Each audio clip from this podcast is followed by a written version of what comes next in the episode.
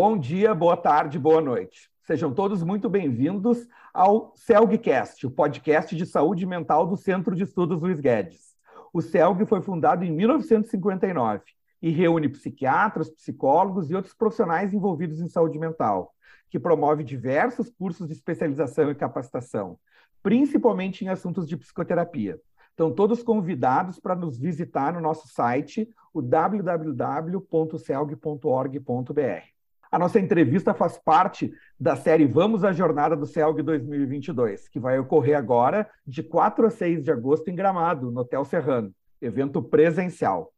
A temática dessa jornada vai ser resiliência, encontros e desencontros.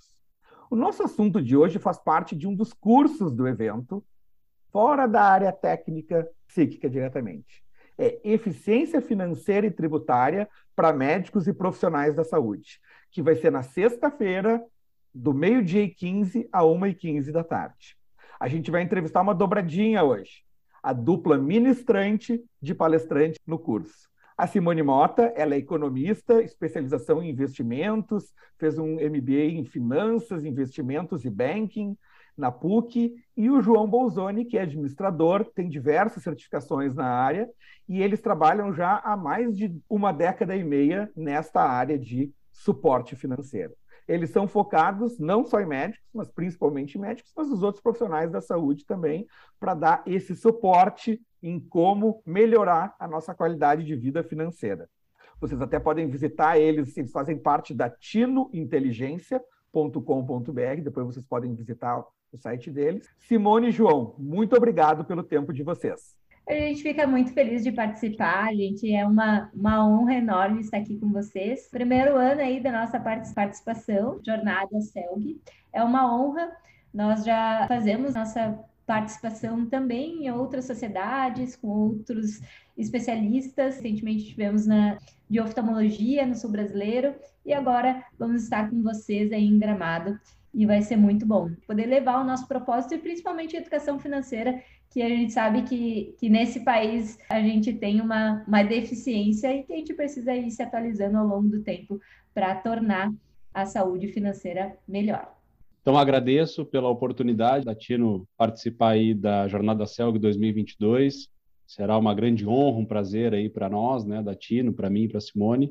E, obviamente, a nossa ideia, nosso intuito e propósito é sempre levar formação e fazer com que os profissionais da saúde e os médicos tenham uma qualidade de vida, relação mais harmônica com o dinheiro. Esse vai ser o nosso propósito, então, na, na, na nossa palestra. Muito obrigado, Alexandre, muito obrigado a todos envolvidos aí pela, pela jornada. Educação financeira a gente não aprende no colégio, pelo menos na, nas pessoas com mais de 25 anos. Então, as pessoas normalmente, às vezes, aprendem levando na cabeça. Ou tem um parente que pode dar algumas sugestões, mas normalmente é na arena que a gente vai lá e aprende. O objetivo deles é promover a qualidade de vida financeira nos médicos através de um programa desenhado especificamente para médicos e outros profissionais de saúde, e até apresentando algumas peculiaridades no comportamento financeiro de nós, profissionais da saúde, que não somos muito santos. Eles não são focados só em investimento, eles também estão atentos na gestão financeira expandida, na clínica da pessoa, na parte de impostos, na diferenciação de pessoa física para jurídica, na estrutura contábil e otimizando impostos. Algo que realmente a gente também não aprende na faculdade. Não aprende no colégio nem na faculdade. Simone e João, já que a gente está entrevistando duas pessoas, aí a gente vai ver quem é que vai responder. Nos deem um panorama geral do que, que vocês vão abordar no curso de vocês durante o evento. Então vamos lá. Bueno, todo mundo sabe que hoje o Brasil ele tem né, um, um selo de reconhecimento por essa cultura de não ter uma educação financeira forte desde a base. E isso é um relato, né, que todos os profissionais que a gente visita relatam, né? Diz, oh, na faculdade a gente não aprende isso, tem uma, né, uma deficiência nessa parte financeira. E, obviamente, né, o nosso, vamos dizer assim, a nossa essência sempre foi muito voltada a finanças, na parte de investimentos, obviamente, né, quando nós começamos a nossa caminhada, eu, por mais de 20 anos, faço parte aí do mercado financeiro de forma direta ou indiretamente, sempre tive uma afinidade, uma relação muito bacana aí com a parte educacional, desde a época que eu ensinava pessoas a investir na bolsa, lá em 2001, 2002, aí quando começamos com um programa educacional muito forte, criando então essa disruptura, esse novo momento aí da, da nossa economia brasileira. E isso sempre me chamou muito atenção, sempre foi algo que me, me encantou muito. Então a Tino ela nasceu muito com essa ideia de ser uma empresa educacional finanças. E obviamente que o nosso propósito maior, ele é muito financista, né? O nosso propósito maior é tornar então essa estrutura financeira um hub de soluções financeiras que engloba certos assuntos, né, que tem a ver com a parte tributária, parte de organização e também a parte de investimentos. Então, a gente tem três pilares muito consolidados dentro da Tino hoje, que é esses três, né? Então, organizar a vida do médico, do profissional de saúde, ajudar ele a investir com propósito, com, com bastante responsabilidade e, por fim, trabalhar, então, a inteligência financeira dos impostos, que é algo hoje tão marcante na vida desses profissionais aí que buscam, obviamente, uma solução, uma ferramenta, um mecanismo melhor para botar esse dinheiro, então, dentro do seu caixa e não ter uma ineficiência na parte tributária. Então, essa é a nossa história e essa é a nossa jornada. Os médicos, eu vou focar um pouquinho nos médicos, mas é todos os profissionais de saúde, mas os médicos, claramente, a gente sabe que são pacientes difíceis. Quando tem um médico que é paciente, é um médico mais é um paciente mais complicado. Como é que é trabalhar com os médicos também como clientes desta parte financeira? Também é mais difícil ou não? Que estratégias vocês usam? Como é que é esse aspecto, Simone? A gente adora, para nós são os melhores pacientes. A gente percebeu durante esse tempo, quando a gente tratava somente de investimentos, que principalmente o médico, ele conseguia ganhar dinheiro ali nos seus investimentos, mas perdia dinheiro nessas outras áreas. Organização, muitas vezes não tinha um controle, saber quanto que ganha e quanto que gasta. Simples. É, esse tipo de controle não existia em muitos casos e acabava perdendo muito dinheiro ao longo do caminho. E esses profissionais a gente observava também, né, que lá na fase, muitas vezes, de aposentadoria, ainda precisavam continuar atuando para conseguir manter o padrão de vida. Então, isso bateu muito forte na gente. Então, como o João comentou, o nosso propósito é educação financeira e a gente focou nesse público, né, os e profissionais de saúde, porque a gente percebeu que ali existia essas outras áreas que ninguém estava vendo. Então, eu digo que a gente consegue ver 360 as finanças e a vida dessa, de, de, desse profissional, dessa pessoa, porque a gente olha desde a parte de organização, saber quanto que ganha, quanto que gasta, onde pode melhorar nessa tua fonte de renda, ou até mesmo da tua estrutura de despesas profissional, da família, e a gente entra em planejamento, investimentos, eficiência tributária, proteção, então todas as coisas que envolvem finanças da vida desse profissional e que muitas vezes ele não tem tempo. Às vezes não é nem por desconhecimento, às vezes é, mas na grande maioria é porque não tem tempo, tá lá, tá focado em, em atender o paciente. A gente sabe que esse, essa é a fonte principal e tá certo. E quando tem um tempo disponível, muitas vezes estuda a parte técnica da sua profissão para poder se atualizar, e isso é muito bom para os pacientes.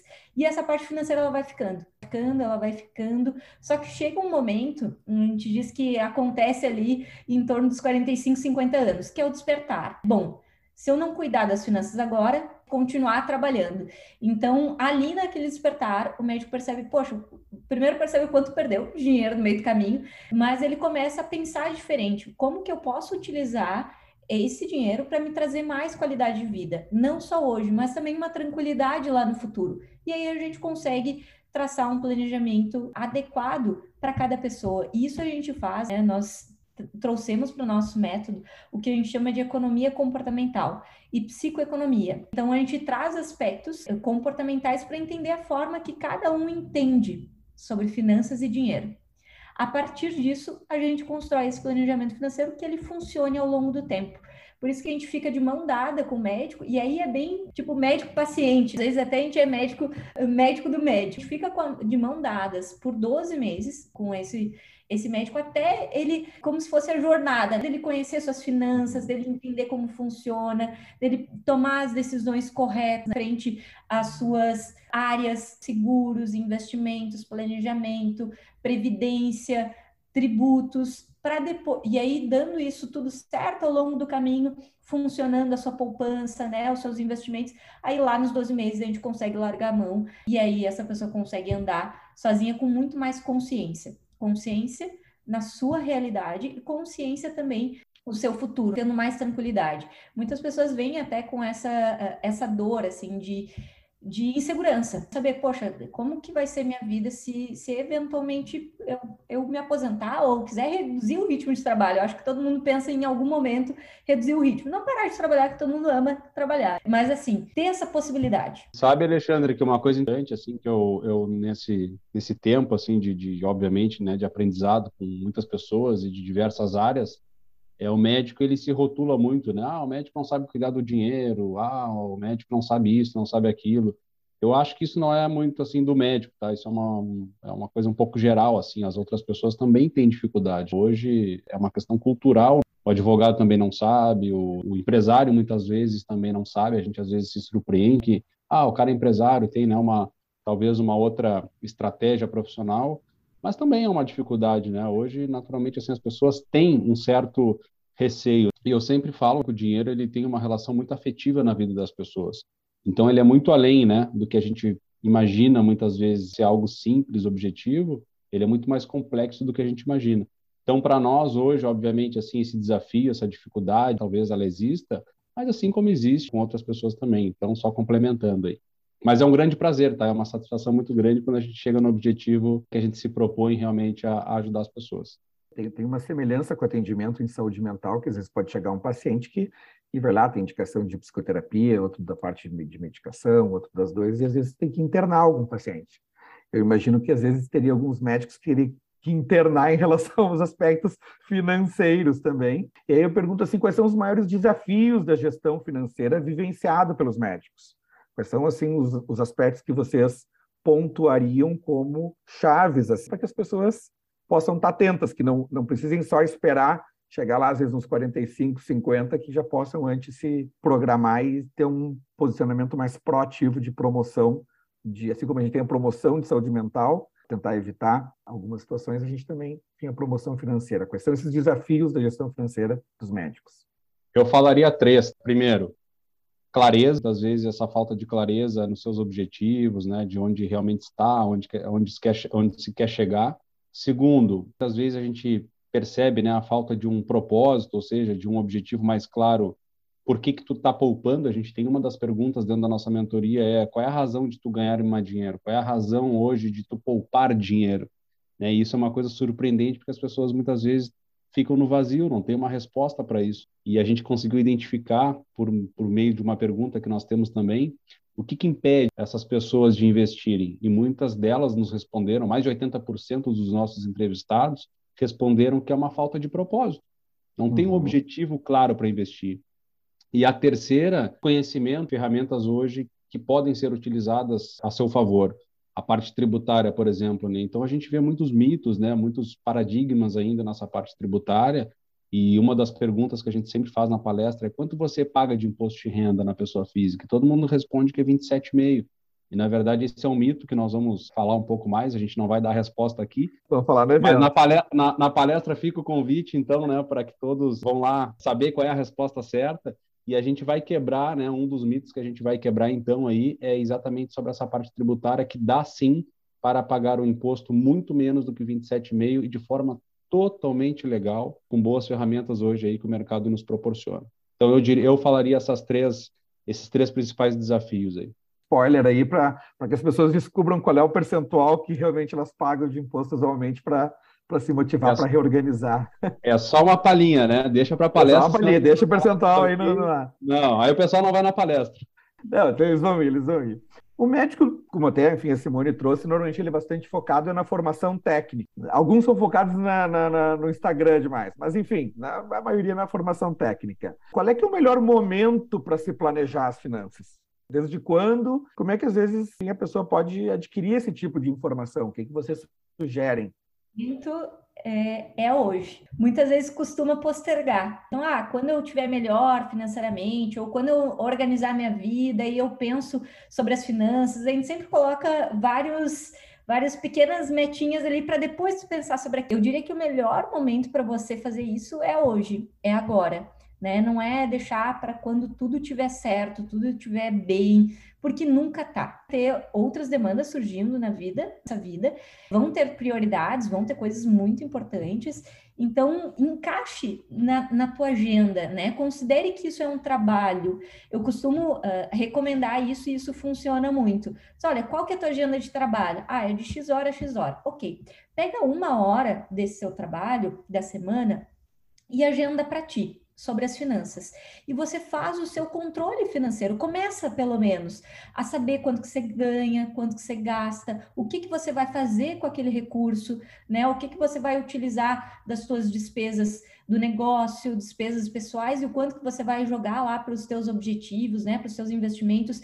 Se você não encontrar um momento para pensar sobre as finanças, é muito possível que no futuro você fique refém delas. Então, eu entendo como não quando sobrar um tempo ou quando a vida melhorar, mas você entender que é sua responsabilidade e que você precisa achar algum momento para pensar sobre as finanças, para decidir e não simplesmente ligar o piloto automático, né? É, é comum a gente ver isso, de, poxa, vou trabalhar e trabalho para caramba, volto para casa cansado, só quero deitar, né? Ou, ou, assistir uma série, ou fazer, ou entrar no Instagram e relaxar a mente, e aí no outro dia começa de novo o trabalho. Então, assim, não fica nessa esperança que um dia, no final do dia, de noite, ou final de semana, você vai fazer. Não, encara isso Cara, você é o responsável. Eu gosto e, e, funciona muito bem quando a gente inclui isso nas mentorias e nos atendimentos como um trabalho. É o teu trabalho. Você precisa incluir isso. E aí também vale a ajuda também de outras pessoas. Daqui a pouco, poxa, eu não tenho conhecimento, não sei nem por onde começo. Como que eu faço? Bom, a gente não é bom em tudo. A gente não vai conseguir ser bom em tudo. Busca uhum. braços, busca stakeholders, pessoas que possam te te orientar, te ajudar naquilo, é, para que isso se torne cada vez melhor. E aí você possa ter o controle da tua vida financeira e automaticamente você vai ficar mais tranquilo com isso. Vai conseguir ter uma perspectiva, você vai conseguir tomar decisões com base em dados, né? E não em achismos, em possibilidades. A gente brinca é, que muitas vezes a grande parte das pessoas ela tá lá andando de carro de noite com neblina e com faróis apagados. Bom, pode ser que dê tudo certo, que você consiga chegar no seu destino, mas pode ser, existe uma grande chance de você bater no meio do caminho. Então, quando a gente tira essa neblina, a gente começa a visualizar com clareza, a gente acende a luz, começa a ficar tudo mais claro. Começa, inclusive, nós temos muitos e muitos casos, tá? Muitos casos de profissionais de saúde, médicos, que nunca tinham poupado na vida. Simone, nunca sobrou, tu acredita? Entra na minha conta, sai da minha conta, eu tenho a sensação que eu sou pagador de boleto. Não sobra. Mas quando a gente começa a dar consciência, a ver, a entender e tomar decisões de forma proativa e não deixa a vida me levar, a gente consegue algo surpreendente sobrar mais dessa renda para investir nos seus objetivos.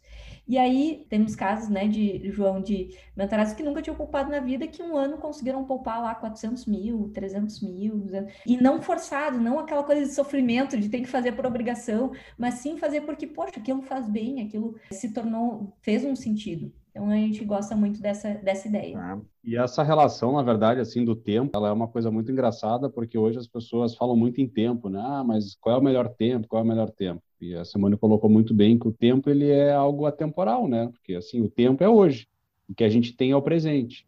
E o que acontece muitas vezes, e hoje, claro, depois de muitos anos aí a gente com essa experiência consegue perceber isso, que às vezes a pessoa naquele momento que ela está passando é algo tão difícil dela acessar, a questão do dinheiro, talvez a relação dela, os traumas que ela tem, todo aquele relacionamento que ela tem com o dinheiro é tão complicado para ela que ela vai postergando, ela vai deixando isso para frente, só que em algum momento, né, óbvio que hoje a gente tem esse dado dentro da Tino, esse despertar em algum momento ele acontece. Ele acontece na nossa, né, na nossa história, ele acontece aos 45, 50 anos, que é onde o, o despertar desses clientes ficam mais uh, aflorados.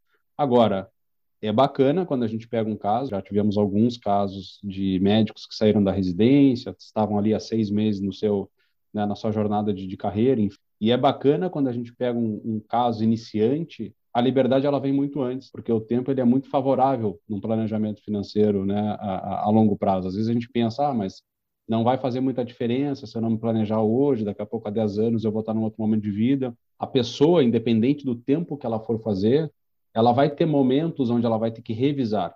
Nós já tivemos mentorado, por exemplo, de 80 anos, já tive uma mentorada de 32. Foram, trabalho, foi, foram trabalhos completamente diferentes, agora muito bacanas, né, dentro da história de cada um, e entender que, na verdade, o planejamento, por ele estar começando antes, ele é muito diferente do planejamento de uma pessoa que está com 45, 50 anos, porque ela está num outro momento de carreira, num outro momento de vida. E, e isso é muito interessante, né, quando a gente leva para uma reflexão, porque tem que ser algo né, gostoso, né, tem que ser uma jornada legal, porque senão vira um problema, vira uma coisa chata, ah, mas vai ser lá, né, eu vou ter que abdicar de muitas coisas. E um dos acordos que a gente tem dentro da Tino é você não precisa abdicar de nada, é só uma renúncia por pouco tempo. Então, sempre quando a gente vai né, num projeto um pouco mais delicado, né, que tem algumas decisões, eu estou com um projeto agora, por exemplo, muito desafiador, onde eu tenho que chegar para o cliente e dizer, olha, tu tem que desalavancar, porque tu está com quase 50 anos, e hoje, se continuar nesse patamar, tu está comprometendo a tua vida no, no futuro. Então, chegar para uma pessoa e dizer que ela tem que vender patrimônio, que ela tem que desinvestir algo que talvez não está legal, que tem um juro que está consumindo ela, isso é muita responsabilidade. Então a gente toma muito cuidado com isso. Mas a jornada, ela tem que ser uma jornada muito bacana. Ela tem que ser gostosa, ela tem que ser fluida, ela tem que ser interessante, ela tem que ser motivante, para que tudo no final das contas dê certo e que o dinheiro torne então aquela aquela vida daquela pessoa muito mais leve, muito mais tranquila. Então esse é um grande desafio que nós temos. Eu adoro tá fazer mentorias com psiquiatras e, e profissionais aí da, da psicologia porque são casos muito interessantes, porque enquanto eles estão né, naquela análise, naquela racionalidade ali, a gente está indo para uma outra linha, né, um pouco mais fluido e tal, e é muito bacana. Assim, tive vários casos já muito legais. Estavam falando eu estava tentando fazendo umas comparações com o nosso posicionamento com os pacientes também, que a gente tenta na, na promoção de saúde mental, por exemplo. Assim, uma das coisas é que não tem uma receita de bolo, vai depender do contexto da pessoa e fica um atendimento personalizado. O outro é o conceito de tu mapear o que está não está bem, para depois tu ir para modificação e tu fazer um auto-monitoramento, que a gente vai ter que aprender isso para ter autonomia também da parte financeira. O outro é o da proatividade para prevenir determinadas situações. E o outro que vocês falaram, que é que isso não é um cuidado do dinheiro só, mas na realidade é tu valorizar e honrar o teu trabalho que uma das consequências é o dinheiro. Essa é uma outra perspectiva importante aí que vocês disseram. Sabe o que, que acontece, Alexandre? Muitas vezes, só para encerrar esse assunto, a gente até fala isso às vezes dentro de um trabalho que é assim, tipo, tu trabalha X horas por mês, bastante, né? Não, geralmente não é pouco. Aí tu ganha aquele dinheiro. Tu vai lá e tu é recompensado pelo teu trabalho. Tu ganha lá os teus, né, teus reais, teus mil reais lá, teus milhares de reais, seja o que for. Só que acontece o seguinte, quando tu ganha esse dinheiro, tu vai lá, guarda ele, ou muitas vezes não guarda, ou investe, ou muitas vezes não investe, ou muitas vezes pode deixar ele guardado dentro de uma gaveta, embaixo do colchão, seja como for, e tu dá pouca importância para aquilo. Então tu tem um esforço tão grande do trabalho, do tempo, né, para ganhar aquele dinheiro, e quando chega o segundo momento de tu gerir e cuidar daquele dinheiro que tu te dedicou tanto para ganhar, tu abandona, tu deixa ele para trás e toca a tua vida. Então olha que incoerência isso muitas vezes. Então a gente dá uma polaridade, uma coisa muito estranha, um relacionamento com dinheiro que ele acaba sendo muito ruim, na verdade, né? Tu trabalha pelo dinheiro, mas em compensação, quando tu tem que cuidar dele, tu não cuida dele. Nós estamos no finalzinho do nosso, da nossa conversa, porque a ideia é dar um spoiler para o curso que vocês vão dar lá. Vocês teriam algum último comentário, cada um, fazer o fecho dessa, dessa nossa conversa do Celcast? Tem um convite especial. Primeiro, muitas coisas que a gente, obviamente, gostaria de falar que propositalmente a gente não vai falar, Segundo, o nosso desafio maior ali, então, durante a palestra, vai ser realmente quebrar muitos mitos, paradigmas, para que todos os presentes da palestra eles realmente saiam de lá com outras ideias e principalmente aí com um planejamento nas suas vidas muito diferente do que foi até então. Então esse é o desafio, esse é o convite, essa é a proposta aí para todo mundo que vai nos assistir aqui previamente antes da palestra. Então fica o meu muito obrigado e meu agradecimento mais uma vez aí a a ti, né, e a, a, toda a equipe aí da, do CELG pelo convite vai ser um grande prazer e uma honra para nós aí, para mim, participar. Também quero agradecer, Alexandre, a todos vocês e convidá-los para a palestra. Vamos abordar sobre inteligência financeira e inteligência tributária. Inclusive, vamos tratar de um tema bem novo, que é a equiparação hospitalar para psicólogos e psiquiatras, onde é possível reduzir 70% dos impostos federais. Então, a gente vai tratar de assuntos bem legais, faz, fa vai fazer bastante diferença aí para a vida financeira de todo mundo. Então, vai ser um prazer tê-los vocês com a gente. Essa é a cereja do bolo. Como sair de 27,5 e chegar em 8, né, Simone? Só fica é. esse spoiler, ah. não falo mais nada. Tá bom, tá bom, tá bom. Vocês viram que inteligência não é só no nome do site deles, e realmente, assim como a gente está falando de aprendizado para promover a resiliência emocional nos pacientes, nos nos terapeutas e na equipe também, esse outro tipo de resiliência financeira é importante. Todos podem ter acesso a esse podcast, aos demais podcasts, nas diferentes plataformas de podcast. A gente também está veiculando isso no nosso canal do YouTube. João, Simone, muito obrigado pelo tempo de vocês. A gente lembra que as pessoas ainda também podem se inscrever no evento no www.celg2022.com.br o meu nome é Alexandre Enes Henriques, eu sou médico psiquiatra e o atual diretor de tecnologia do CELG. Muito obrigado a todos pela atenção, aos nossos dois ministrantes de curso e nos vemos em Gramado. Obrigado, Alexandre. Obrigado. Valeu. Tchau, tchau.